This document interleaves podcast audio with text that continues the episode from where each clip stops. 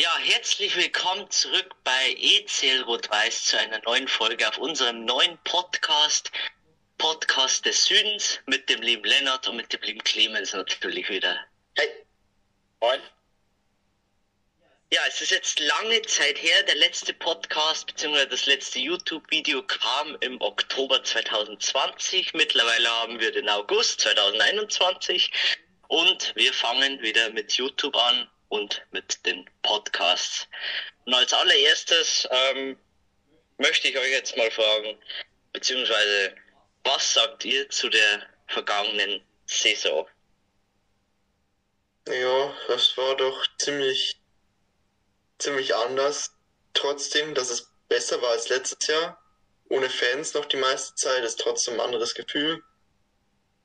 Und war, sie war ja auch nicht so erfolgreich wie die letzte Saison, also kann ich das schon mal im Vergleich zu dir davor einen Daumen nach unten geben. Ja. Also, ich meine, Bundesliga haben wir Meister gewonnen, war jetzt aber nicht so mit Glanz versehen wie die Saison davor. Aber ja, war Rekordebrocher. Champions League leider ausgeflogen, Pokal ausgeflogen. Aber es ist, es ist gegangen und es war halt blöd mit den Fans, dass wir, dass wir immer noch eigentlich nicht bis Fans da waren.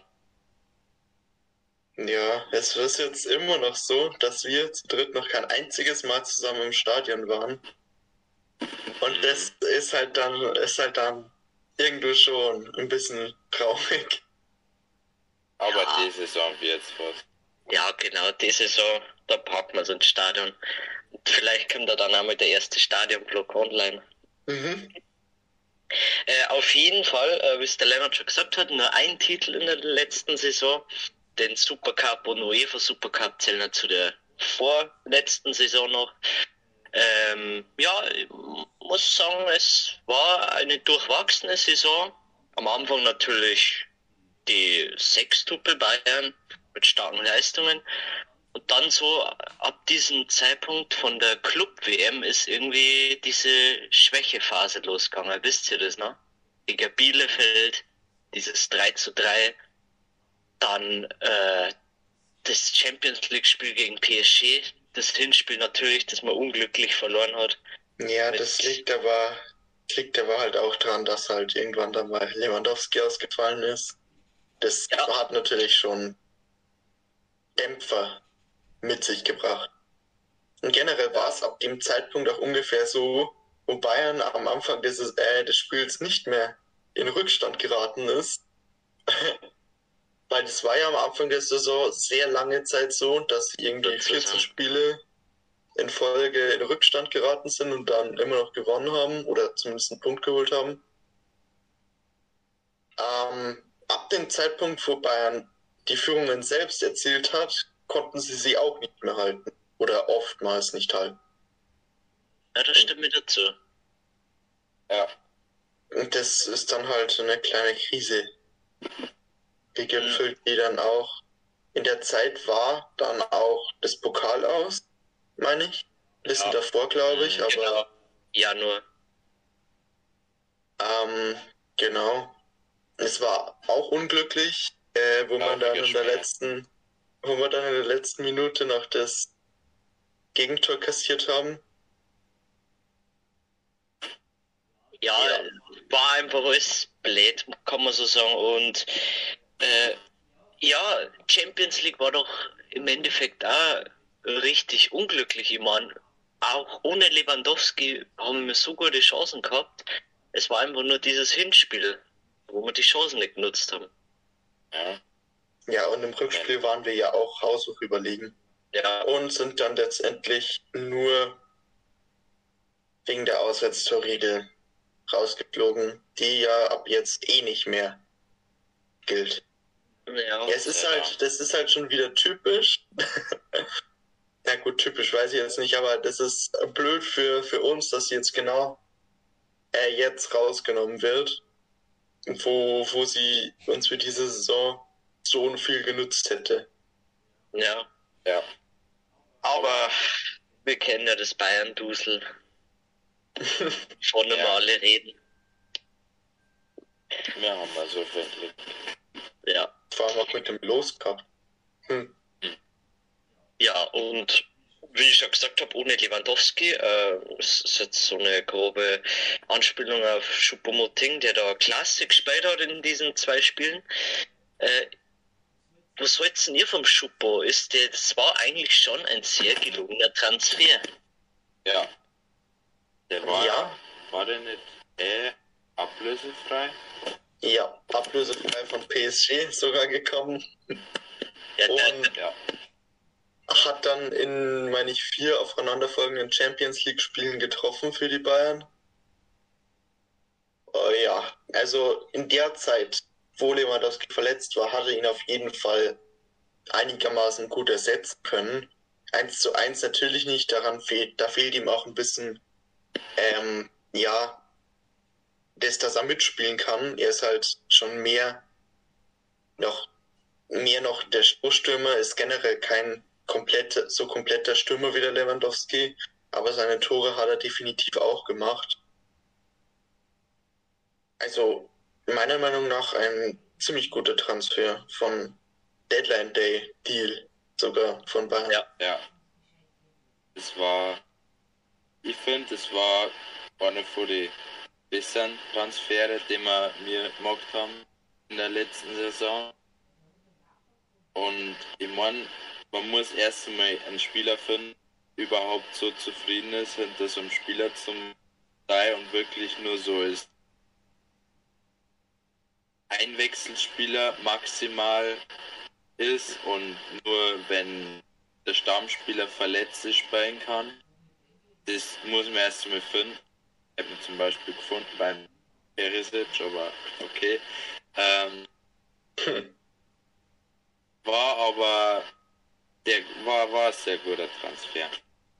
Ja, anders als die meisten anderen Deadline Day Deals da hätten wir noch äh, Rocker, Costa, Sar und Dantas. Na gut, letzterer hat jetzt weniger in der ersten Mannschaft gespielt und war dann auch nach, einem, nach drei, vier Einsätzen wieder weg.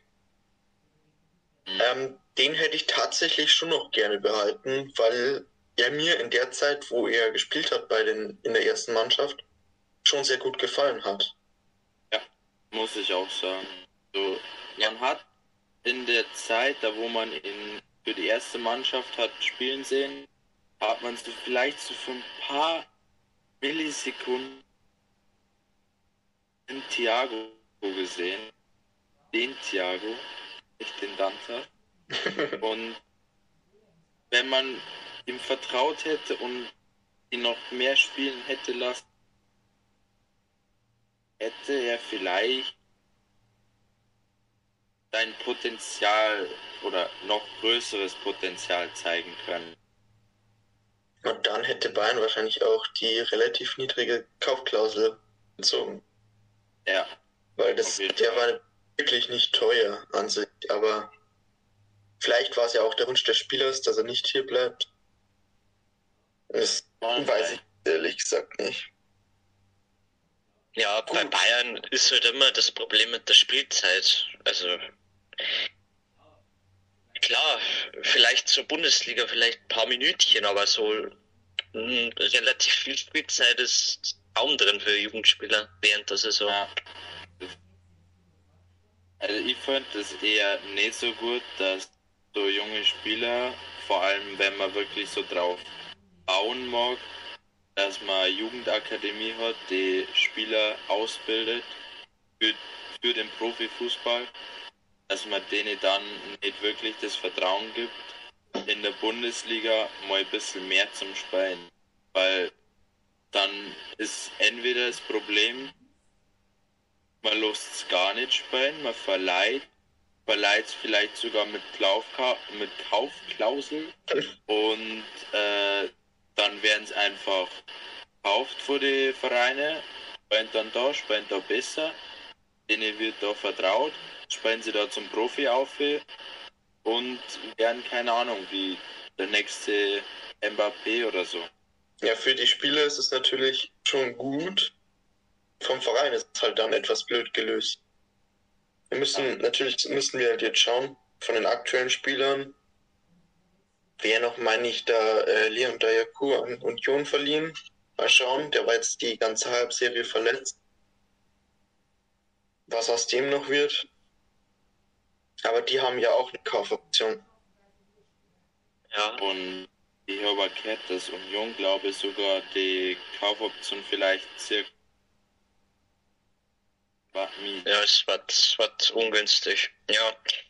Äh, bevor wir jetzt so weiter mit dem Campus uns beschäftigen, äh, möchte ich nur kurz die anderen zwei Kandidaten, oder beziehungsweise drei. Es waren ja noch Costa, Sau und Rocker. Ähm, der hier gab es auch noch drei Transfers von den Genau, der Leroy Sané und der Alexander Nöbel. Und der Tangi Nianzu. Und der Tangi Nianzu. Äh, aber zu diesen Deadline-Transfers. Äh, wie findet ihr waren die drei? Also Costa natürlich wegen seiner Verletzung hat er eigentlich nur eine halbe Saison lang gespielt. Äh, war nur verliehen, also keine Ahnung. War schon ganz ordentlich. Naja, also er hatte, meine ich, zwei gute Spiele, hat auch, meine ich, nur 15 insgesamt in der Saison gemacht. Und ein einziges Tor. Also ja, so. Er ist, er ist unter den Erwartungen, meinen ja. Erwartungen geblieben. Das, das, da hast du recht, aber ja. Gut. Dafür, dass er nur an Bayern verliehen war, war es, kann man es jetzt nicht wirklich schlimm sagen, weil dann war ja nur die, der Gehalt zum Treuen und nicht irgendwie eine Klausel und er ist ja dann wieder gegangen. Sogar vorzeitig. Aber so war es trotzdem nicht wirklich was Gutes, was sie da Bayern beim Costa gedacht hat. Hm. Ja. Es ähm, hätte funktionieren können, aber es hat halt nicht wirklich funktioniert. Ja. Dann Sar hatten wir ja, oder hattest du mir, Emanuel, am Anfang der Saison schon als zweiten David prophezeit gehabt. Ja. Äh, diese Vorstellung hat sich bei uns dann recht schnell gewandelt. Das stimmt. Äh, weil meiner Meinung nach der Saar einfach zu offensiv ist als Rechtsverteidiger. Und äh, ich denke, dass er jetzt unter dem Nagelsmann, also wenn der Nagelsmann seine Dreierkette spielt, dass er dann vielleicht schon ein bisschen, wie soll ich sagen, hm, flexibler ist und da vielleicht öfters eingesetzt wird, weil er ja dann als rechter Außenverteidiger aufgestellt werden kann. Genau. Ja, vor allem man hat dann wahrscheinlich noch, oder er hat dann noch die Sicherheit, dass noch jemand hinter ihm ist. Genau. Äh, der halt auch am, im besten Fall weiß, wie man Rechtsverteidiger spielt. Also ich persönlich gehe, äh, Nagelsmann Dreierkette spielt, dass rechter Innenverteidiger dann Süle oder Pavard spielen. Ja. Die haben letzte Saison beide äh, Rechtsverteidiger gespielt. Die könnten ihn dann defensiv, defensiv äh, definitiv unterstützen, während er sich halt mehr auf offensive Aufgaben konzentriert. Ja. Also Aber letzte Saison, ja. Letzte Saison war es wenig von ihm. Sehr wenig. Aber es kann halt wirklich sein, wenn er, wenn der Nagelsmann jetzt Dreierkette spielt, dass der Saar dann auf der Flügelposition, Flügelverteidigerposition besser spielt und er hat auch in die Testspiele in den letzten vier hat er einigermaßen gut gespielt. Vor allem in den letzten Boah, drei, drei Spiele hat er gut gespielt. Und ich sage da auf jeden Fall das Potenzial, dass doch vielleicht vor so ein krasser Fehlkauf war. Ja. Gut. Weil am Anfang, ja, sag du am, am Anfang war es ja natürlich war unsere Meinung komplett anders, vor allem von mir und von Lennart bezüglich zum Saar. Aber wie du schon gesagt hast, könnte sich ja noch ändern. Wobei man halt auch wirklich sagen kann, dass er für Bayern-Verhältnisse jetzt nicht so teuer war. Also 9 Millionen Euro ähm, hat Bayern, da hat Bayern schon größere Summen in Sand gesetzt, muss ich ehrlich sagen. Ja. Gut, dann könnten wir zum dritten, vierten, sorry, Deadline Day Transfer kommen, nämlich Mark Rocker. Ja, also der hat jetzt auch nicht so viel gespielt, äh, ist mir jetzt auch nicht so in Erinnerung geblieben. Äh, meiner Meinung nach ist er so die, dieser, ja, das ist so eine Art Martinez-Ersatz, ähm, möchte ich fast sagen. Aber natürlich, alle haben wir so ein negatives Bild vor ihm, weil er jetzt gegen Kiel den entscheidenden Elfmeter verschossen hat. Und das kann aber jedem passieren, meiner Meinung nach. Und ja, dem Typen muss man einfach viel Spielzeit geben. Der entwickelt ja. sich schon. Und vor allem unterm Goretzka entwickelt der sich super. Da hat man ja schon Beitel gesehen, da hat man sogar Beitel gesehen, wo wir erst zu Bayern gekommen ist und dann ein paar Monate später, also der Goretzka, was der mit den mit den Bayern-Spielern macht, das ist Wahnsinn. ja, aber der Rocker, der hat in der Saison vielleicht, wenn er ein bisschen mehr Spielzeit kriegt wieder, hat er auch guter Spieler hinter Kimmich und Goretzka werden. Oder vielleicht sogar neben Kimmich und Goretzka. Ja, wahrscheinlich auch zu wünschen. Also definitiv auch zu ja. wünschen. Möchtest du noch was hinzufügen zum Rocker Clemens? Nein. Oder alles gesagt? Okay. Also meiner Meinung nach alles gesagt und wir können zum nächsten übergehen. Genau, das wäre natürlich der Top-Transfer der letzten Saison, der Leroy Sané. Ähm, also es gibt ja jetzt vor allem auch noch diese enttäuschenden, ja gut, enttäuschenden EM, kann man so sagen, wie man möchte, äh, hat der Leroy Sané äh, viel Hate bekommen und auch bei seinem, bei seinem Arbeitgeber Bayern ist er auch jetzt nicht gerade gut geredet worden. Äh, also, ich weiß nicht wieso, aber ich finde, dass er ganz ordentlich gespielt hat in der Saison. Er hat äh, viele Tore gemacht. Und er war, das Problem ist halt beim Sané, dass er immer manchmal zu, wie soll ich sagen, zu oft den Ball verliert vorn. Aber sonst am Ball ist er top. Da kann ich jetzt nichts dagegen sagen kann ich dir eigentlich nur so zustimmen. Und ja, er fehlt halt noch ein bisschen was. Er muss noch ein bisschen an sich arbeiten. Aber ich bin mir sicher, dass er das auf jeden Fall hinkriegt. Und dass er diese Saison auf jeden Fall besser spielen wird. Noch besser. Und ich hoffe, dass man ein paar schöne Traumtore von ihm sehen wird. Ja, wobei man auch sagen kann, die Enttäuschung bei Sané kommt halt definitiv daher oder wahrscheinlich auch daher, dass man höhere Erwartungen an ihn hat. Er hat jetzt nicht umsonst die Nummer 10 direkt bekommen. Also man hat ihm schon vertraut. Man hat auch gehofft, dass er vielleicht 15 plus Bundesliga-Tore schießen kann. Lewandowski ein bisschen besser unterstützen, als er es letztendlich getan hat. Aber an sich kommen alle drei Flügelstürmer, also Sani, Koman und Gnabry, auf ungefähr ähnliche äh, Statistiken, was Tore, Vorlagen und Einsätze äh, angeht. Und, und äh, man kann halt sagen, Sané enttäuschende Saison, Koman überragende Saison und beide haben an sich gleiche Anzahl an Scorer.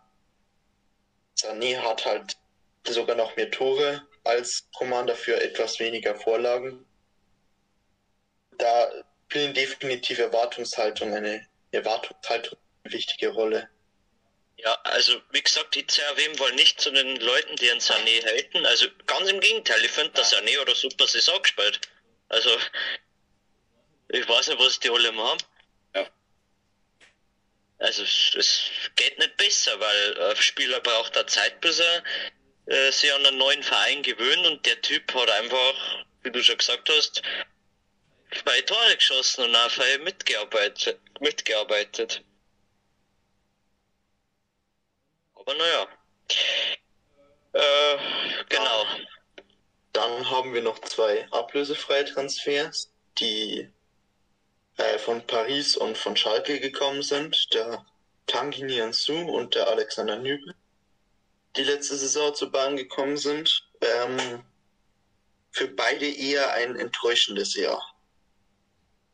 Ja. Ja, also, also der Niangsu war ja gefühlt die komplette Saison verletzt und hat dann im vorletzten Spiel, glaube ich, noch eine Rode kassiert. Es war eher traurige Saison für ihn, weil er halt noch so jung ist und eigentlich gutes Potenzial gehabt hätte, dass er letzte Saison schon gut spielt und auch mit Omad mitspielt bei den Hauptverteidiger von Bayern. Aber man hat jetzt zumindest in den letzten Testspielen hat man gesehen, dass er was kann, dass er viel kann, dass vielleicht dieses Jahr tausendmal besser wird für ihn. Kann ich nur ja. zustimmen. Wie gesagt, man konnte definitiv in den Testspielen sehen, sagst du auch definitiv, gell? dass er auf jeden Fall was drauf hat. Und er hat jetzt auch keine Rückennummer bekommen, die ihm irgendwie in den Amateurkader verschoben hätte. 18-Jähriger sollte er auch schon Teil des äh, gewöhnlichen Kaders der Bayern sein. Und man hat auch in den Testspielen und auch am Ende der Saison gesehen, warum. Und ja, ich kann ihm auch nur sehr wünschen, dass es diese Saison besser läuft für ihn. Ja, kann ich nur zustimmen. Ja, und der Nübel hat halt, ja, es ist halt das Ding, gegen neue aus nicht so viele Chancen, vor allem wenn es der ist also wichtig lernen. Für Bayern ist ja jedes Spiel wichtig, außer man hat die Meisterschaft schon kassiert. Äh, und vor allem in der Champions League natürlich, wenn man sicher als Gruppenerster dabei ist, hat er ja noch dieses Spiel gegen Atletico gekriegt von Anfang an. Aber sonst, ja, wenig Spielzeiten und deswegen auch diese verständnisvolle nach Monaco. Ja, einmal im DFB-Pokal, zweimal in der Champions League. Ich meine, gegen Lazio Rom war er genau. auch noch. Genau. Und einmal in der Bundesliga. Da hat er aber gleich direkt zwei Tore kassiert. Das war gegen äh, Freiburg bei dem Unentschieden am vorletzten Spieltag. Ähm, ja, unglücklich gelaufen. Ja.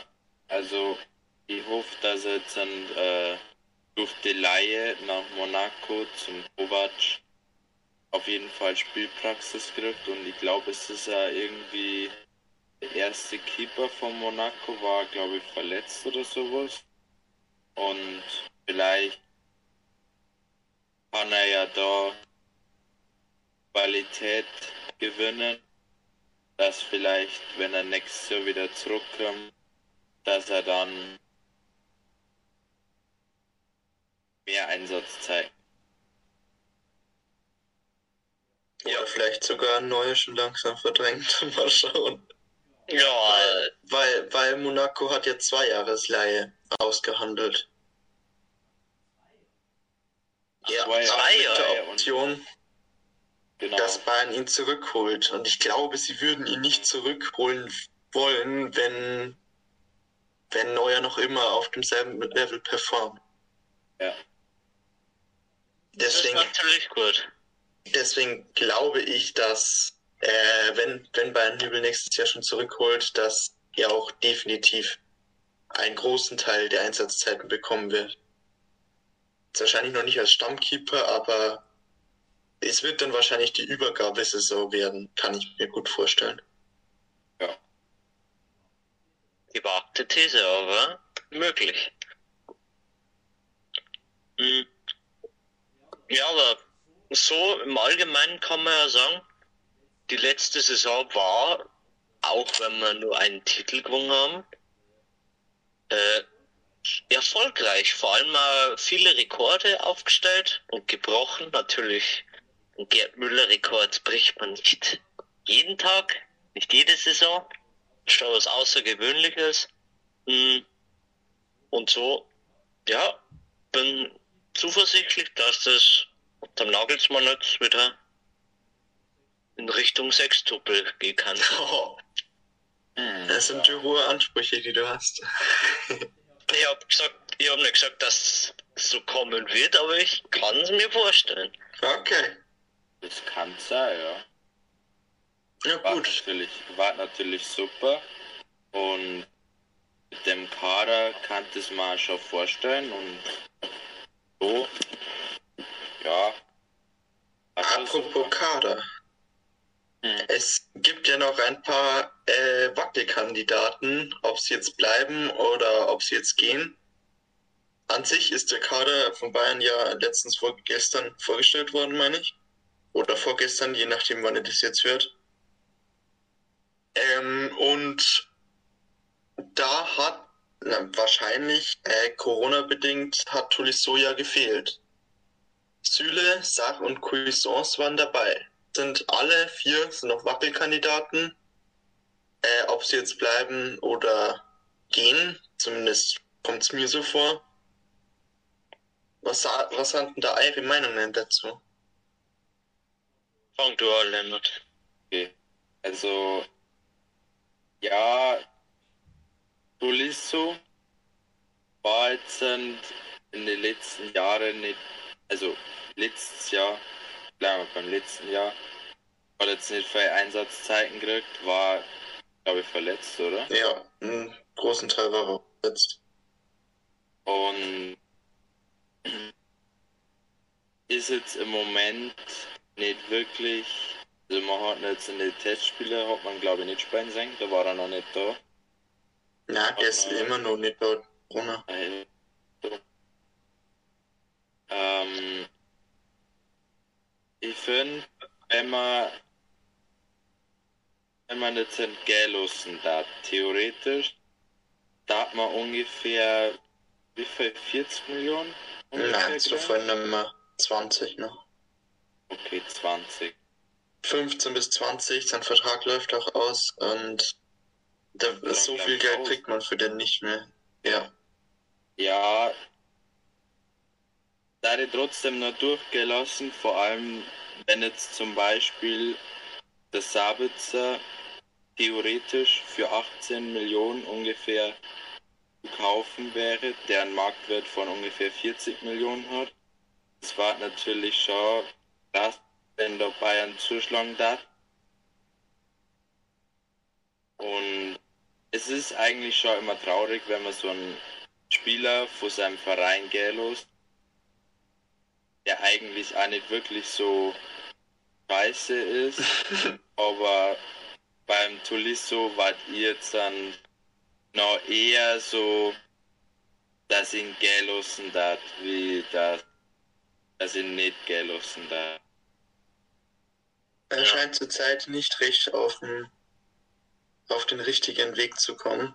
Weil letztes Jahr hat er ja die Saison mal nicht angefangen mit dem Hammertor gegen Atletico Madrid bei dem 4-0. Ja. Da haben schon wieder, also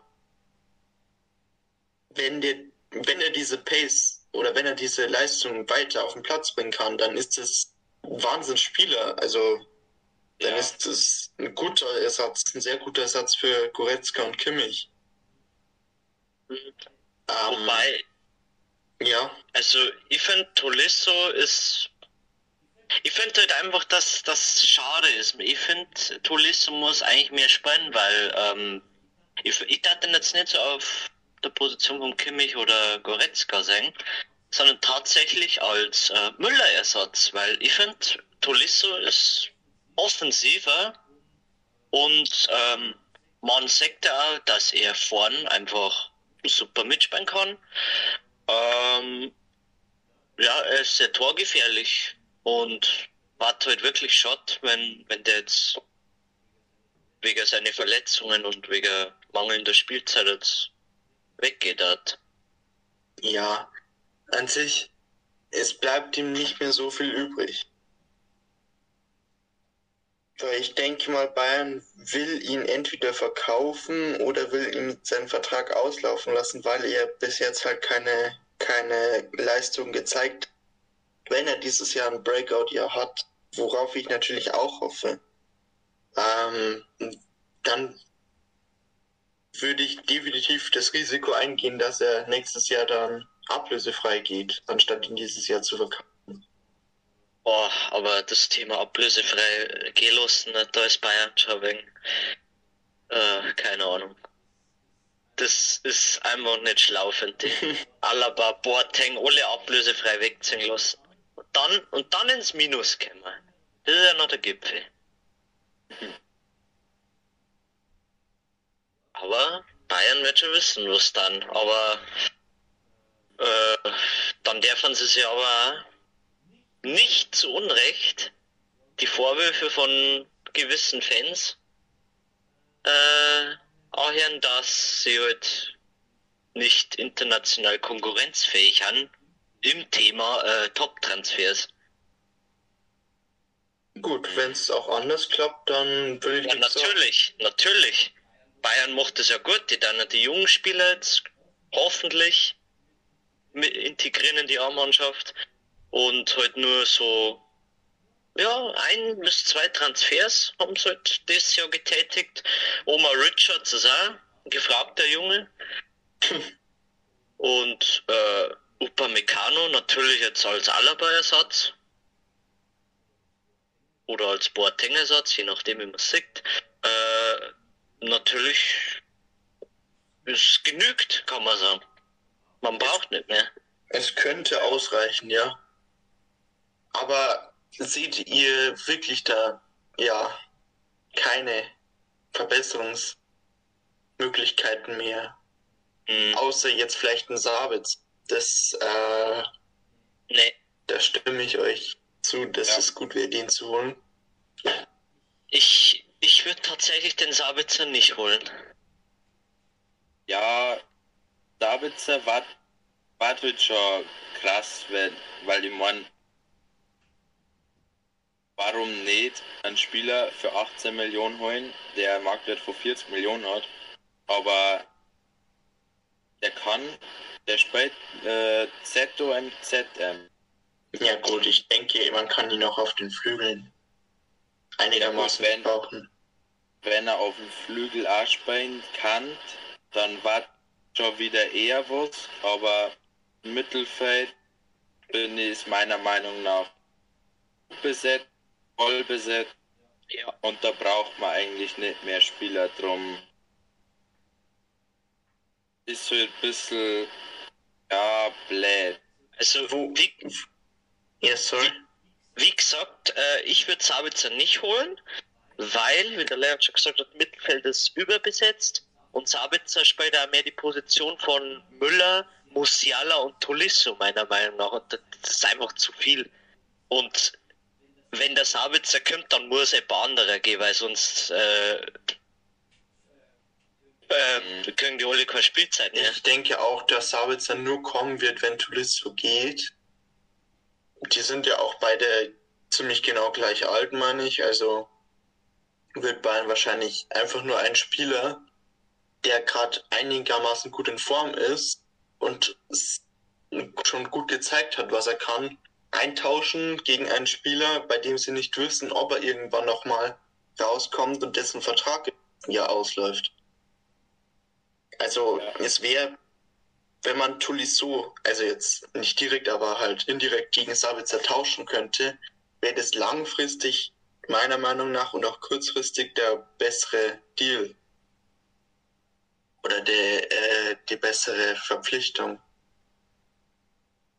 Ja. Mhm. Ich war halt schon immer so ein kleiner Tuliso-Fan. Deswegen kann ich da jetzt äh, nicht ganz zustimmen. Oder bin jetzt nicht so einverstanden, wenn okay. jetzt wenn jetzt dieser Tauschstil durchgehen sollte. Okay, wäre auch okay. Also. Ja. Genau. Natürlich. Und vor allem äh, Jamal Musiala kriegt dann gefühlt gar keine Spielzeit mehr. Der wird also, schon Spielzeit. Es muss ja, einer gehen. Es muss einer gehen, wenn das Arbeit zukommt. Ja. Ich, ich glaube mal, ja, Musiala kann eben auf sehr vielen Positionen im eben. Stand jetzt spielen. Ja. Ja, yeah, kriegt da schon irgendwie Spielzeit. Und ich bin mir sicher, dass der Nagelsmann da vor allem bei Musiala auf die Spielzeit schaut. Ja. Und also sonst her, ob sie Bayern noch verstärken muss, meiner Meinung nach nein. Wir haben erstens einen großen Kader und zweitens sehr viele junge Spieler, die in Spielen oder Bundesliga zum Beispiel oder jetzt in, dem ersten, in der ersten Runde vom DFB-Pokal theoretisch äh, spielen kannten, eingesetzt werden kannten und denen heute vertraut werden muss, dass wir in der ersten äh, Mannschaft spielen. Und ich bin mir sicher, dass vor denen auch ein paar Kandidaten dabei haben, die sie dann durchsetzen können, in der ersten Mannschaft bleiben können und dann in der nächsten Saison, vielleicht sogar in der Saison schon, durchstarten können. Ja. Das ist auch langfristig gesehen die bessere Entscheidung. Ja, ja und auch wirtschaftlich. Der, ja, darum finde der, dass wir mir in der Saison keinen Transfer mehr brauchen und vielleicht, wenn jetzt keiner vor den Profis irgendwie stark ausfällt, ausfällt oder irgendeiner nach der Saison wechselt, dann werden wir wahrscheinlich nächste Saison auch keinen Transfer benötigen. Na gut. Wobei, äh, ich wäre nicht abgeneigt von einer Leihe auf der Rechtsverteidigerposition. Das wäre genau das, was ich auch gesagt hätte. Es, ja. muss nicht, es muss nicht eine feste Verpflichtung sein, sondern nur so, so eine Laie wie zum Beispiel mit Odriozola.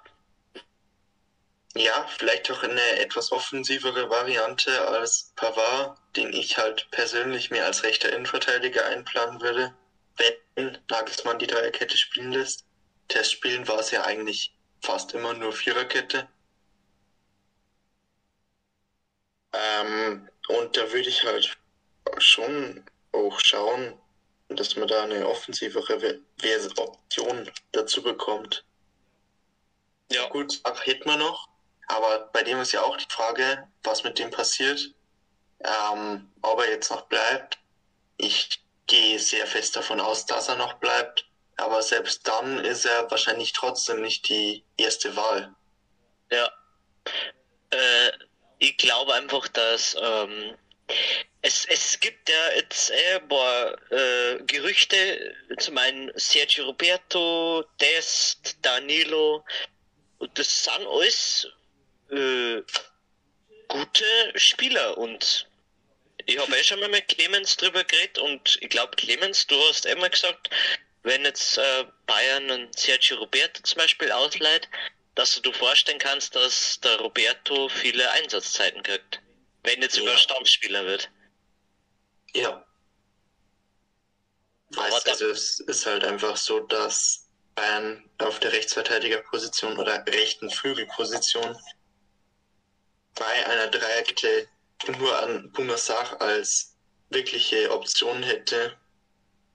Und das ist halt schon etwas mau, muss ich, muss ich sagen. Aber dann stelle ich da wieder die Frage, was ist dann, wenn diese Laie abläuft? Was macht man dann?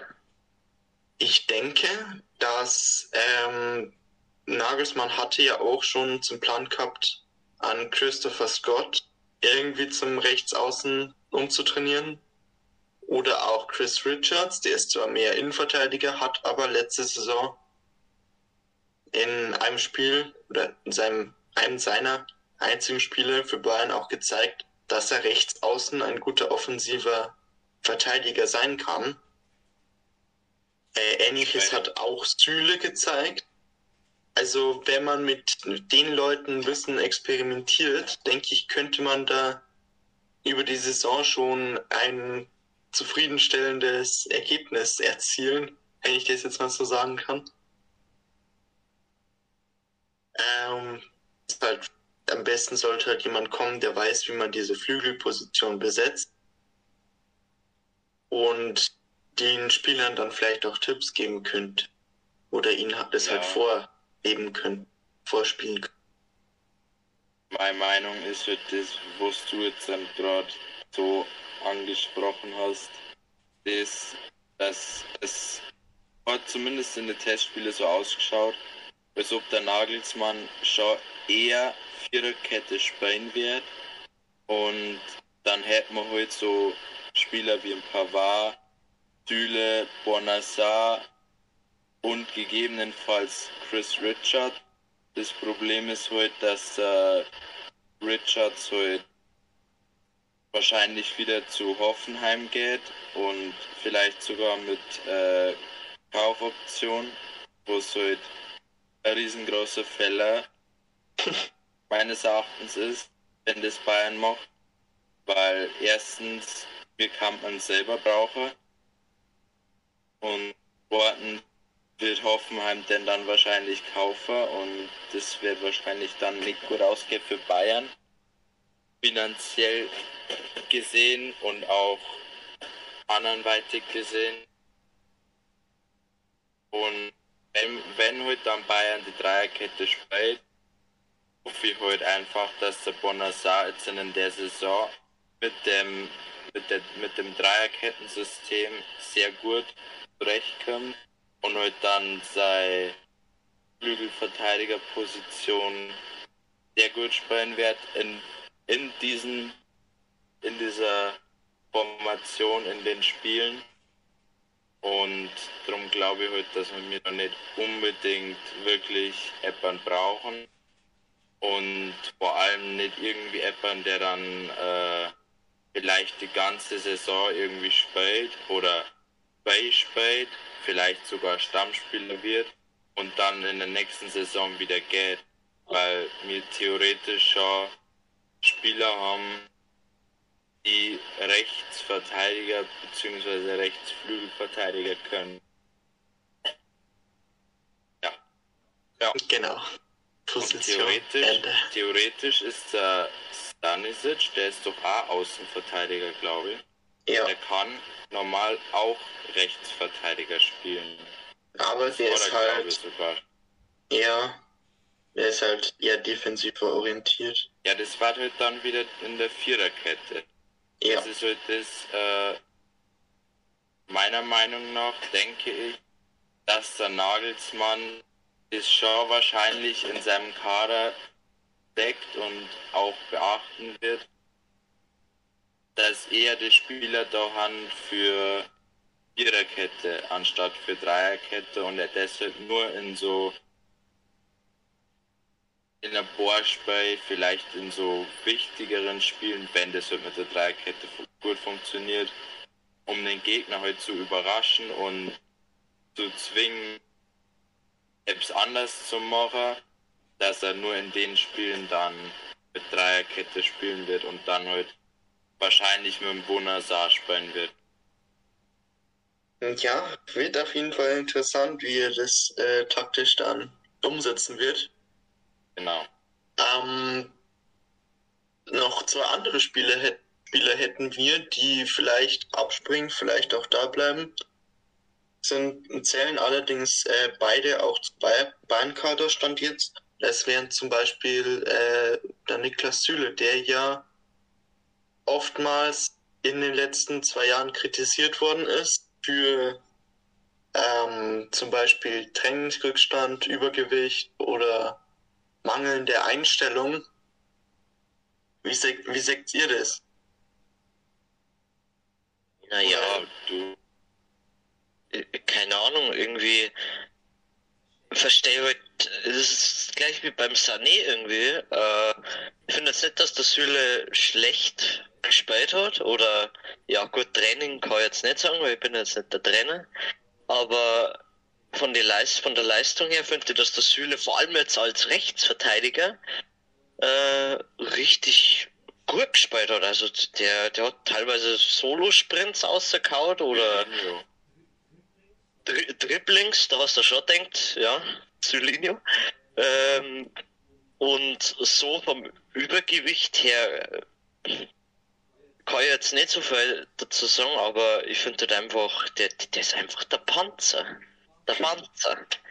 Ja. Das macht einfach einen Sühle aus. Ja. Ich meine, weil auf der Rechtsverteidigerposition weniger Panzer gebraucht werden als in der Innenverteidigung. Genau. Das ja, heißt, aber das macht er durch seine Schnelligkeit wieder weg. Ja, von mir aus. Dann ist aber kein Panzer mehr. Doch, das nee. ist der schnelle Panzer. aber auch bei ihm läuft der Vertrag nächstes Jahr aus. Ja. Und also, es gibt halt nie, auch bei ihm nicht so viele Möglichkeiten. Denn auch er ist jetzt bei, ich weiß jetzt nicht, wie der Nagelsmann zu ihm steht. Ich denke, bei ihm wird's, könnte es wieder auch bergauf gehen, weil die beiden sich ja auch schon gut kennen von Hoffenheimer Zeiten. Ähm, aber auch Nagelsmann hatte gesagt, dass Süle seine Chancen jetzt nutzen muss weil er niesen wird. So, jetzt ja. im Sinngemäß.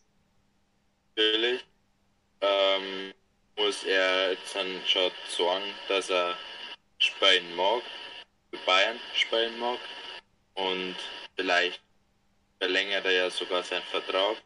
Zu den Sachen, dass, zu den Sachen mit Übergewicht und sonst was und Einstellungen, keine Ahnung, wie die Sachen vor den Zeitungen und sonst was alles wirklich zu 100% stimmt und ob das nicht irgendwie meistens sogar Gerüchte haben, weil er selber hat das sogar einmal schon dementiert, dass es nicht wirklich stimmt, was da die Zeitungen und so ausgehauen und sonst ich weiß nicht, warum Bayern wirklich so krass ihn ist, weil seine Statistiken haben eigentlich mit den besten für alle Bayern-Verteidiger in der letzten Saison. Und auch die Statistik vom Upamecano, wenn man es mit dem Süle vergleicht, ist der Süle in manchen Dingen besser. Vor allem aber nicht. Ja, aber so in den wichtigeren, im Zweikampf zum Beispiel, ist er ähm, besser wie einige Bayern-Verteidiger. In der äh, Geschwindigkeit ist er auf jeden Fall mit einer vor die schnellsten, vor die ganzen Bayern-Spieler. Und im Passen ist er normal auch gut. Und darum finde ich es eher traurig, dass, dass, äh, dass die Bayern-Bosse und so eher nicht auf ihm sitzen. Keine Ahnung. Ich weiß nicht, was da los ist zwischen den Leid. Also ich habe schon hin und wieder gesehen in Spielen, dass der Süle, ich bin jetzt auch mehr der Kritiker von ihm, dass er halt sehr schlechte Entscheidungen oftmals trifft. Ähnlich wie der Sarah auch, bloß halt eher auf der Innenverteidigerposition. Und das macht es für mich, dass er halt manchmal einfach zu unkonzentriert ist. Das weiß ich jetzt nicht. Äh, körperlich wirkt er für mich schon, nämlich schon fit, aber halt ja, dadurch entstehen Situationen, die andere dann wieder auffangen müssen. Und weil er halt wahrscheinlich dann ähm, falsch steht, kann er seine Geschwindigkeit auch nicht mehr wirklich zum Einsatz bringen das ist das Problem, das ich bei Süle sehe, zumindest jetzt im letzten halben Jahr.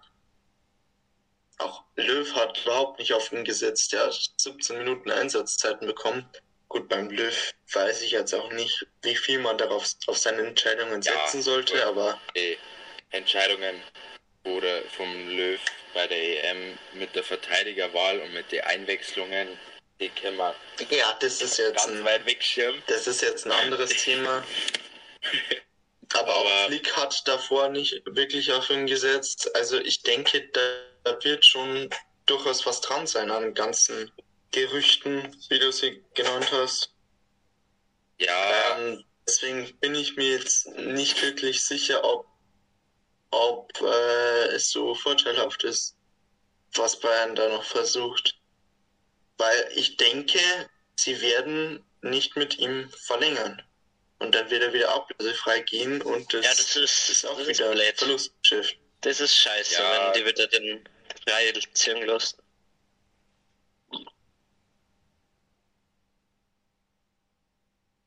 Genau, dann nächste auf der Liste wäre dann noch Cuisance. Der ist ja von der Leihe zurückgekommen, nachdem er ein Jahr bei Bayern gespielt hatte. Mhm. Hat dort auch nicht wirklich überzeugt. Nur in den Anfangsmonaten, meine ich, war er oftmals gesetzt. Ja gut, gesetzt auch nicht, aber hat oftmals gespielt. Hat auch teilweise überzeugt. Ähm, zum Schluss dann aber wieder gar nicht. Und es wirft halt natürlich auch bei ihm die Frage nach der Einstellung auf, ob er wirklich mental das Zeug hat, sich irgendwo durchzusetzen. Denn bei Bayern hat er es nicht geschafft, bei Marseille hat er es auch nicht geschafft. Bekommt er die nächste Chance unter dem nächsten Trainer. Ich habe eine klare Meinung zum Cuisance. Ich finde einfach, so jetzt eine Bass klingen oder so. Aber ich finde der Fehler von ihm, von ihm selber, dass er von Gladbach weggegangen ist. Das war, das war sein Fehler. Weil ich hätte jetzt gesagt, dass der Cuisance oder sagen wir so, Bayern hätten er später holen müssen. Ich finde, das war einfach, der Typ war glaube ich 19 Jahre, wisst ihr den geholt haben. Und der ist mit 19 Jahren von Gladbach zu Bayern und diese, diese Umstellung ist einfach so krass, dass er erstmal die erste Saison, glaube ich, sogar in die zweite Mannschaft degradiert worden ist, logischerweise. Und dann die darauffolgenden Saisons verliehen worden ist, nicht überzeugen konnte, kaum Spielzeit gekriegt hat, jetzt vor allem bei Bayern. Und ja, es ist einfach meiner Meinung nach der Flop-Transfer der letzten Jahre gewesen. Und ähm, ich, wenn Bayern gewinnen wird, ich hätte einen Cuisance, nachdem ich ihn gekauft habe, gleich wieder weiter verliehen, also für zwei Jahre. Vielleicht sogar zu Gladbach noch mit zwei Jahren verleihen. Aber der Typ, der ist einfach so, der hat sich seine Karriere vermisst. Und ich hoffe einfach, dass, dass er das wieder in den Griff kriegt. Dass es doch noch bergauf geht. Ja, aber so äh, technisch gesehen um, ist er 1A. Er hat so viel Potenzial. Aber ich finde, der hat seine Karriere verbaut. Ja. Ja. Ist schwierig bei ihm. Der Wechsel wird wahrscheinlich wirklich Jahr oder so zu früh gewesen sein. Das war ja so. Ja, auch sein Saison Grund. Ist er richtig gehypt worden und hat er übel gut gespielt und so. Aber ja, er ist halt, er hat halt eigentlich wirklich das äh, richtig gutes Potenzial, dass er auch wirklich Bayern Qualitäten annehmen könnte. Und vor allem, ja, wo es mit dem Boyen machen kann, für Flanken, Schüsse, Pässe, ist halt schon, sagt man schon manchmal oft, manchmal oft, ja, sagt man schon manchmal.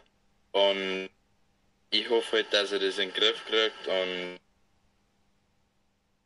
vielleicht bleibt er ja und wird. Und wird. Und er biegt das Ganze wieder gerade. Ja.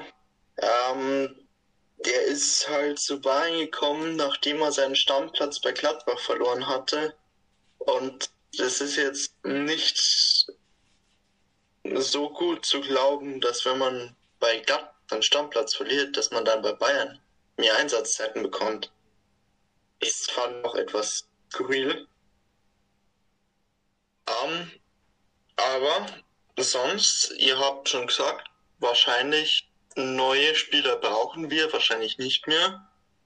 Wie schaut es da mit unseren Neuverpflichtungen aus? Was habt ihr, also Upamecano ist ja der Top-Transfer bis jetzt von Bayern. Ich glaube auch nicht, dass da so viel noch passieren wird. Und was ich von dem gesehen habe, war eigentlich bisher recht gut. Es waren nur Testspiele, das ist klar. aber trotzdem einige, also lange Bälle hat er auf jeden Fall drauf. Schneller ist er als der Boateng. Das ist äh, gut. Und sonst auch ähm, körperlich äh, gibt es da relativ wenig an ihm auszusetzen. Ich finde, das, der hat mich auch bei Leipzig schon überzeugt. Ich finde, das ist ein richtig guter Transfer gewesen. Oder? Ja. Äh, sehr gerne. Also, ich finde, Upamecano ist irgendwie so die perfekte Mischung aus Alaba und Boateng. äh, weil äh, Upamecano hat teilweise Boateng-Chips außer und ist in der Verteidigung genauso aktiv wie der Alaba. Äh, ja, ich, ich freue mich. Ich, ich, bin gespannt, wie er sich entwickelt. Okay, also so krass der Boateng kann er jetzt noch nicht schippen. Aber, ja, aber diese Ansätze. Ja, ja, ja. Aber man sagt auf jeden Fall, man hat in den Testspielen gesehen, dass er sehr gut ist und dass er wahrscheinlich auf jeden Fall der Saison mit Stammspieler sein wird. Höchstwahrscheinlich. Ja. Äh, anders ist beim Oma Richards. Ähm, sehr gespielt jetzt in die Testspiele. Äh, ich habe jetzt also nicht, äh, dass er nicht schlecht war, aber ich habe ihn jetzt auch nicht so in Topform in Erinnerung. Äh, man wird sehen, oder was meinst du? Ja, bei dem hat man halt nicht gesehen, wie er bei Reading gespielt hat. Also ich persönlich habe ihn da jetzt genau. nicht wirklich verfolgt. FC Reading ist jetzt auch nicht mein ähm, Top-Verein aus England. Also ähm, an sich finde ich, dass er offensiv eine gute Möglichkeit auf der Linksverteidigerposition ist. Vielleicht auch mal als Rechtsverteidiger, auch wenn der Fuß da nicht ganz passt. Aber ein gutes Backup für Davis, auch spielerisch recht ähnlich und kann offensiv auch Akzente setzen, wenn man das so sagen kann. Ja, kann man, kann man so sagen, ja. Also, ich glaube, also bis jetzt ist die Verpflichtung gut, scheint gut zu sein. Hat in den Testspielen eigentlich schon gut gespielt so. Und er wird ja für, äh, für den Anfang der Saison, bis der Davis wieder fit ist, werde er wahrscheinlich auch die Spiele absolvieren. Als Linksverteidiger könnte ich mir gut vorstellen. Und dann wird hoffentlich ein schöner Battle um die Linksverteidigerposition mit dem Davis geben. Ja, das wäre das wär gut. Ja. Und dann ist als dritter Transfer bis jetzt nach der Ulreich zurückgekommen. Ja, glaub, Legende. Wissen wir, wissen wir, was wir zu erwarten haben. Legende einfach. ja, der Typ Macht gehört einfach zu Bayern. Macht fertig. Okay. Ja. Wie wir schon angesprochen haben. Ja, so, gut, mach du weiter. Wie wir, wie wir angesprochen haben, jetzt kurz noch zu den Testspielen, hat es ja ein paar super Fans gegeben, die sich wieder mhm. Über alles aufregen müssen, alles schlecht drin müssen, wieder gewisse Hashtags verwenden, die den Trainer abweisen sollen. Ähm, oder, Spiel. oder Spieler, genau. Ja, Jetzt haben wir vier Testspiele gehabt, drei verloren, eins unentschieden gespielt und ich weiß, wieso, dass man da immer so, so, so negativ kommentieren muss und das bewerten muss. Ähm, die Saison ist noch nicht einmal angegangen und es gibt schon wieder Leute, die alles bemeckern und einfach alles schlecht drehen möchten. Total überreagieren. ja, das sind halt, die haben halt meiner Meinung nach nicht so wirklich Ahnung von Fußball. Ich meine, es ist logisch, wenn da so Mannschaften kämen, die mit ihrer fast A11 spielen und dann der Nagelsmann kommt und denkt, so, jetzt nehmen wir mir den Spieler vor der C-Mannschaft vom A-Team, dann nehmen wir den Spieler vor der C-Mannschaft, den vielleicht sogar vor der D-Mannschaft, dann nehmen wir den, den, den, du kommst nachher, du kommst nachher ich spiele jetzt einmal äh, die erste Halbzeit und in der nächsten Halbzeit probiert es es einmal und es zeigt einmal, was es kennt. So. Und mittendrin das waren so ungefähr. ja. Das, das war so ungefähr die. Ähm, das waren so ungefähr die Testspiele und meiner Meinung nach war das, was man da vor die Bayern gesehen hat, gar nicht einmal so schlecht. Also es hat wirklich Spieler gegeben, vor allem junge Spieler von der C-Mannschaft, die sich heute halt so ein bisschen rausgezeichnet haben, die wo eigentlich einen guten Job gemacht haben gegen gute Mannschaft. Ja, vor allem Ajax war wahrscheinlich das beste Spiel. Da haben ja eigentlich nur junge Leute gespielt auch. Also außer Upamecano und Richards waren das nur na gut, Richards vielleicht auch nicht, aber nur zweite Garde. Chupomoting ist nicht erste Wahl, Zirkze war nicht erste Wahl, Zare wird nicht die erste Wahl sein, Richards wahrscheinlich auch nicht. Und die ganzen anderen jungen Spieler haben eigentlich einen echt guten Job gemacht. Wenn Zirkze halt diese eine Chance reinmacht, dann gewinnt Bayern gegen Ajax mit der zweiten, teilweise dritten Mannschaft. Das wäre auf jeden Fall ein richtiges Statement gewesen. Ja. Gut. Ja. Das Thema Zirkte, welche ich gar nicht ausspreche, weil mir das zu respektlos ist von den von den eigentlichen Fans, mit denen wir uns identifizieren. Und ja. Einfach nur traurig. Das einfach nur traurig, genau. Das möchte ich auch nicht weiter jetzt besprechen, weil ja, Muss nicht sein. das haben wir schon genug erfahren, ist schon genug berichtet worden. Ja, Bayern-Fans, Erfolgsfans. Gibt ja, halt zwei Seiten für Bayern-Fans. Das fertig. Vorspinnerte. Ja. Ja, genau. Also die Vorbereitungsphase war ja durchwachsen, aber, aber sehr auf, aufschlussreich. Genau. genau. Ja. Mhm. Einige Jugendspieler haben sich da auch mir in den Fokus gespielt. Der Lennart kennt sich da noch ein bisschen besser aus, aber ah, genau. vor allem positiv aufgefallen sind mir unter anderem eben der Torben Rhein und der, äh, der Sieb die mich beide in allen Spielen mehr oder weniger überzeugt haben. Kurz haben noch dann Copado, Lukas Copado und Mutika gespielt, die mich beide auch, also die beide auf jeden Fall gute Akzente in der Offensive gesetzt haben. Ja. Ähm, Jungs sollten wir im Auge behalten.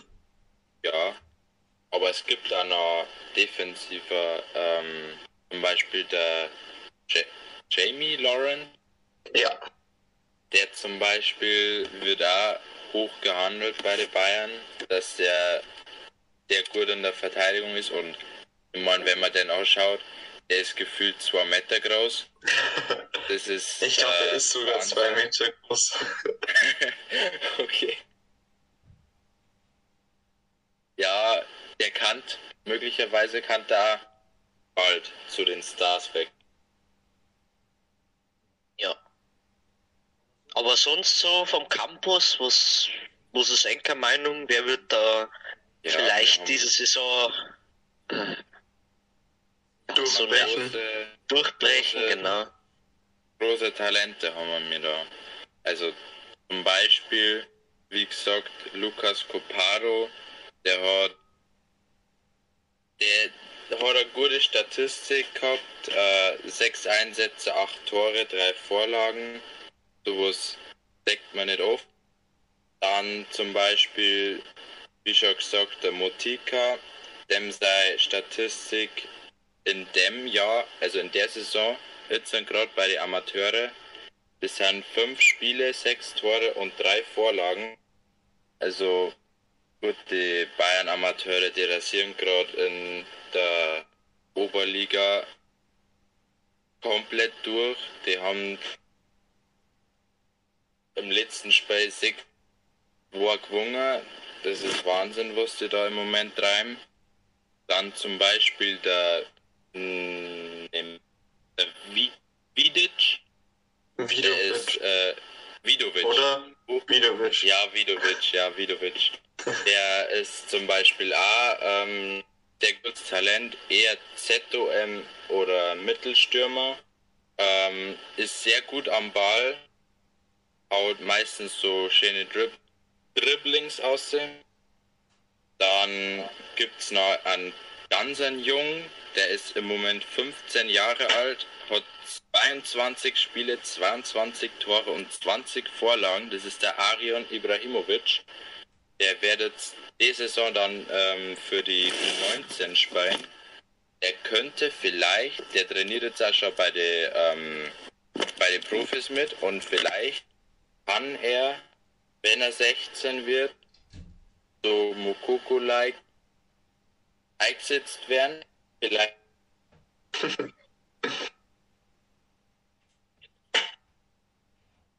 ja. Aber ich glaube, dafür ist er dann noch zu jung.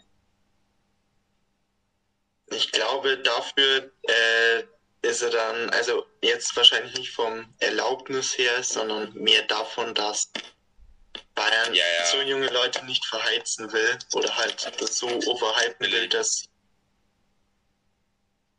das ist nicht so, gesundes. Das war jetzt, war jetzt von mir auf Joke-Basis, so, ja, Dortmund, der wird den Rekord nicht halten. Wir haben auch so einen Spieler, der kriegt das auch hin.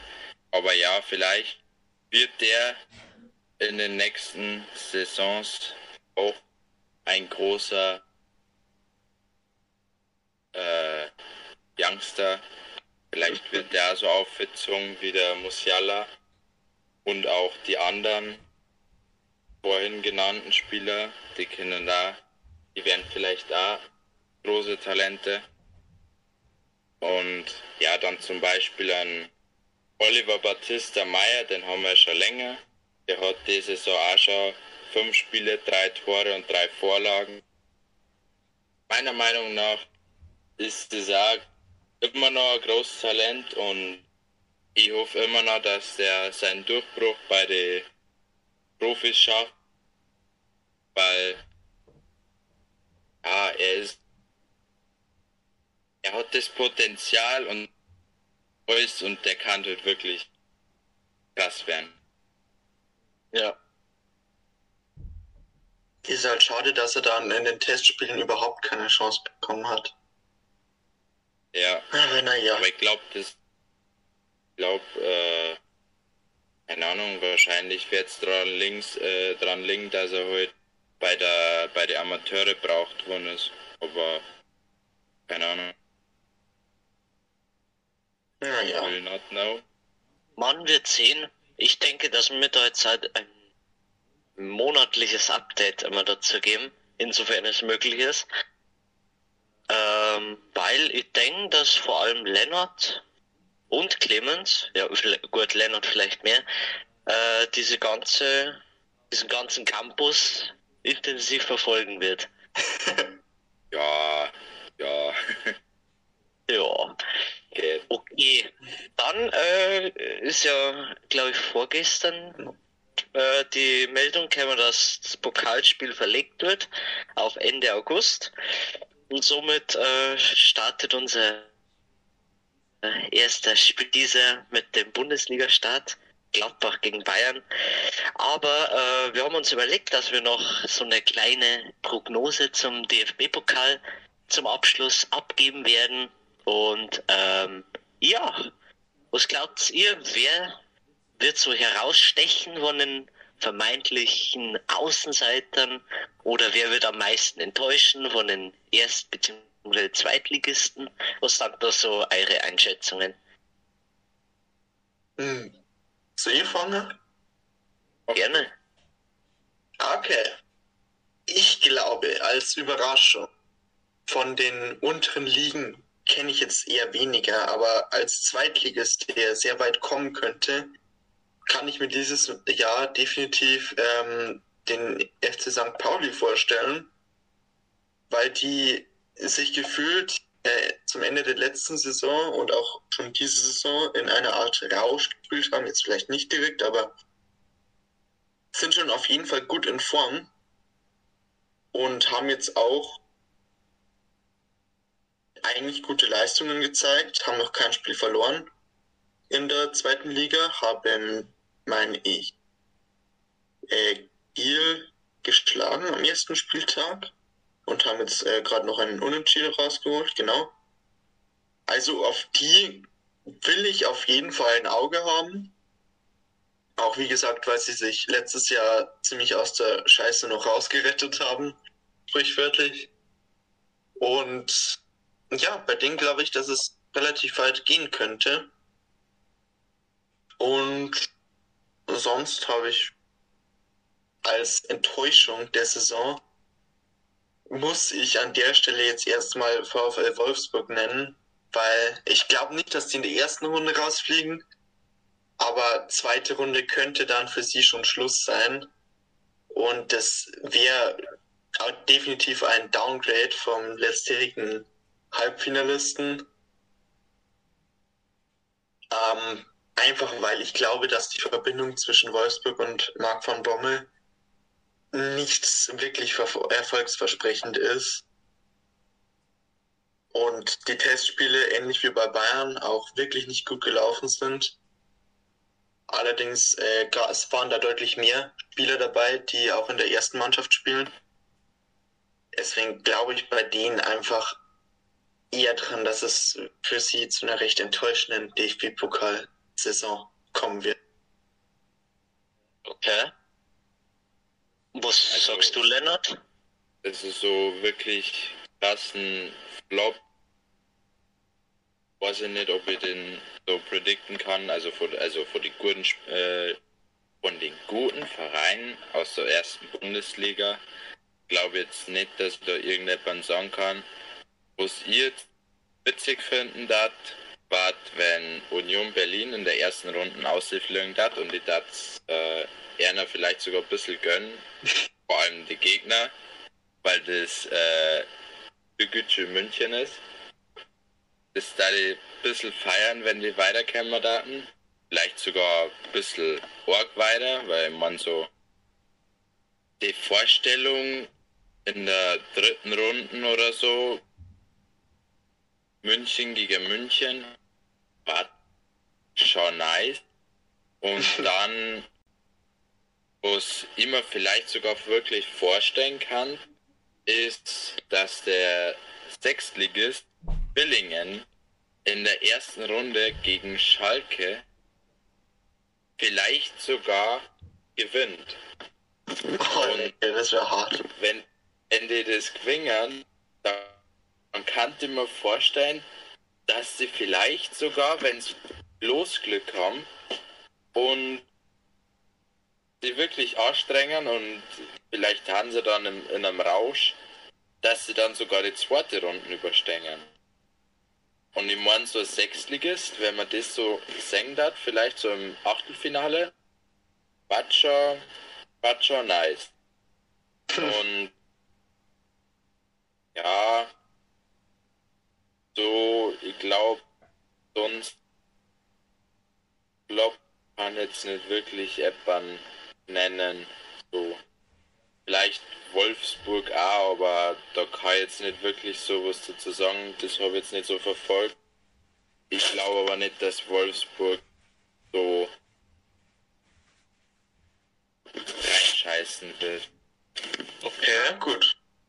Ja, also meiner Meinung nach ähm, Überraschungskandidat in dieser Saison ist für mich tatsächlich äh, Jan Regensburg. Ich glaube, dass Jan Regensburg weit kommt im Pokal. Ich traue denen sogar äh, Minimum das Achtelfinale zu. Wenn nicht sogar weiter. Okay. Weil der Jan ist jetzt auch erfolgreich in die Saison gestartet und sie haben auch den Sabrit Singh von Bayern. und, auf jeden Fall. Ja, eben. Und äh, ja, der Jan war schon in den letzten Jahren immer in der zweiten Liga. Also gut, vielleicht letztes Jahr jetzt nicht so, aber es gab mal eine Saison, da haben die, glaube ich, Fünfter oder Vierter sogar waren. Und äh, ich glaube, dass das diese Saison vor allem im DFB-Pokal erfolgreich werden kann. Und äh, als Enttäuschung im Pokal habe ich mir tatsächlich Eintracht Frankfurt notiert. Ich glaube nämlich, dass äh, der neue Trainer von Frankfurt, der Oliver Glasner, äh, nicht so mit Frankfurt harmonieren wird. Und deswegen glaube ich sogar, dass Waldhof Mannheim äh, Frankfurt schlagen kann. Okay, das wäre wirklich eine Enttäuschung. Ja, aber man wird sehen.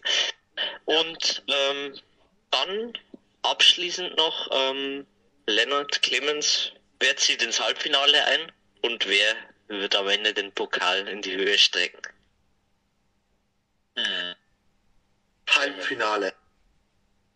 Halbfinale ähm, bin ich.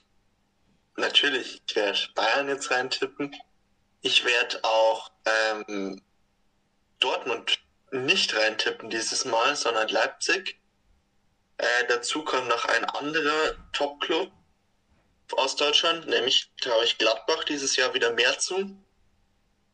Und als vierter Verein kommt für mich noch ähm, tatsächlich äh, Schalke hm. ins Achtelfinale. weil ich denen deutlich mehr zutraue als Lennart. Und es wäre auf jeden Fall ein interessanter, ja, also es wäre auf jeden Fall eine Überraschung, auch wenn St. Pauli für mich die größere Überraschung wäre, wenn sie ins Viertelfinale kommen. Schalke hat es ja letztes Jahr im DFB-Pokal schon vergleichbar weit gebracht. Also auch mit einer geschwächten, Niederlagen bestückten, sehr mental downen Mannschaft sind die noch in der Lage, im DFB-Pokal was zu reißen. Und ich denke, es im nächsten Jahr oder dieses Jahr wieder so sein wird. Und ich hoffe, dass ich damit nicht auf die Schnauze fliege. Hm. Was was Lustiges, äh, ich hab's hier auf dem Papier stehen, Clemens. Meine Halbfinalisten sind tatsächlich auch Bayern, Gladbach und Leipzig. Meine ja. aber, aber, ich, ich sag, dass der vierte Halbfinalist äh, Union Berlin ist. Okay. Okay. Der auch gegen, gegen Lennart. Ja, also. Ja. Du erst noch. Genau, und äh, wenn nicht sogar Jan Regensburg, also entweder Union oder Jan Regensburg. Ja, mein zweiter Tipp für den letzten Spot wäre der erste FC Köln gewesen. Okay, also mein letzter Spot war das, keine Ahnung, ich traue einer einigermaßen das Halbfinale zu. Das kann sein. Werder Bremen. Okay. Die haben irgendwie, also Pokal ist bei einer eigentlich schon immer ganz gut gelaufen und haben es auch meistens gegen gute Clubs geschafft. Und ja, die haben mit im ersten Spiel vor der zweiten Bundesliga haben sie unentschieden gespielt und das zweite Spiel haben sie gewonnen. Außerdem haben sie einen FC Bayern Innenverteidiger und einen Ex-FC Bayern Spieler. Die werden das so rasieren. Und ja, ich glaube, sie kämen ins äh, Halbfinale. Und wenn nicht Bremen, dann hm, bin ich mal sogar unsicher. Ich glaube sogar Dortmund leider. Ja, also ich glaube tatsächlich, dass Dortmund im Achtelfinale scheitern wird. Und ich glaube nämlich, es habe ich im Gefühl, dass Dortmund entweder an Bayern im Achtelfinale oder an Leipzig scheitern wird. Ja, das, also ein ähnliches Gefühl habe ich auch. Bloß halt im Viertelfinale und ich bin mir sicher, dass es Leipzig sein wird. Ja, mein Gefühl war irgendwie so, dass Dortmund gegen so einen Top-Club spielen wird und das wird dann scheitern werden. Aber wenn jetzt in Dortmund nicht gegen einen Top-Club spielt, dann werden sie wahrscheinlich weiterkommen und wenn Bremen halt nicht wirklich Losglück hat und gegen Bayern spielen muss zum Beispiel, dann wird halt wahrscheinlich Dortmund der vierte Platz in Bremen. Ja. Das war mein Gedanke. Man, man kann es jetzt nicht zu 100% ja, sagen, ja. weil man nie weiß, wie die Paarungen ausschauen. Logisch. Und äh, abschließend dann noch, wer wird der Pokalsieger werden? Clement. Eieiei. Ich muss, ich muss einfach Bayern sagen, auch wenn ich mehr glaube, dass es klappen wird. Okay. Bayern. Logisch Bayern. äh, ich glaube tatsächlich, dass äh, spannender Kampf zwischen Bayern und Leipzig wird. Und ich glaube aber, dass Bayern dann mit Nagelsmann, also dass Nagelsmann dann seinen ersten Titel gewinnt. Na gut. Hoffe ich. Wenn nicht davor schon die Meisterschaft. Normalerweise sollte, sollte die Meisterschaft ja davor sein. Ja. Aber Meisterschaft und Liga kommt ein anderes Mal. Die Prognose. Okay, genau. Ja, genau. Das war jetzt so der erste Podcast seit langer Zeit. Ähm, es wird jetzt zukünftig einmal oder zweimal im Monat, legen wir spontan fest, oder? Ja. ja. Wird jetzt so ein Podcast kommen. Und wie ihr wahrscheinlich gemerkt habt, werden die auch etwas länger werden als letztes Jahr. Weil inzwischen sind wir auf fast anderthalb Stunden. Ja, die Zeit vergeht. Und ja, wir werden euch dann auf dem Laufenden halten, vor allem was Jugendspieler angeht. Und äh, über die Ergebnisse, unsere Meinungen zu den Spielern, zu den Spielen und vielleicht zu anderem Transfersache, zu, dem, zu der einen oder anderen Schlagzeile, die es gibt rund um Bayern, rund um die Bundesliga oder vielleicht auch zur Super League. Man weiß ja nie, was mit der noch passiert.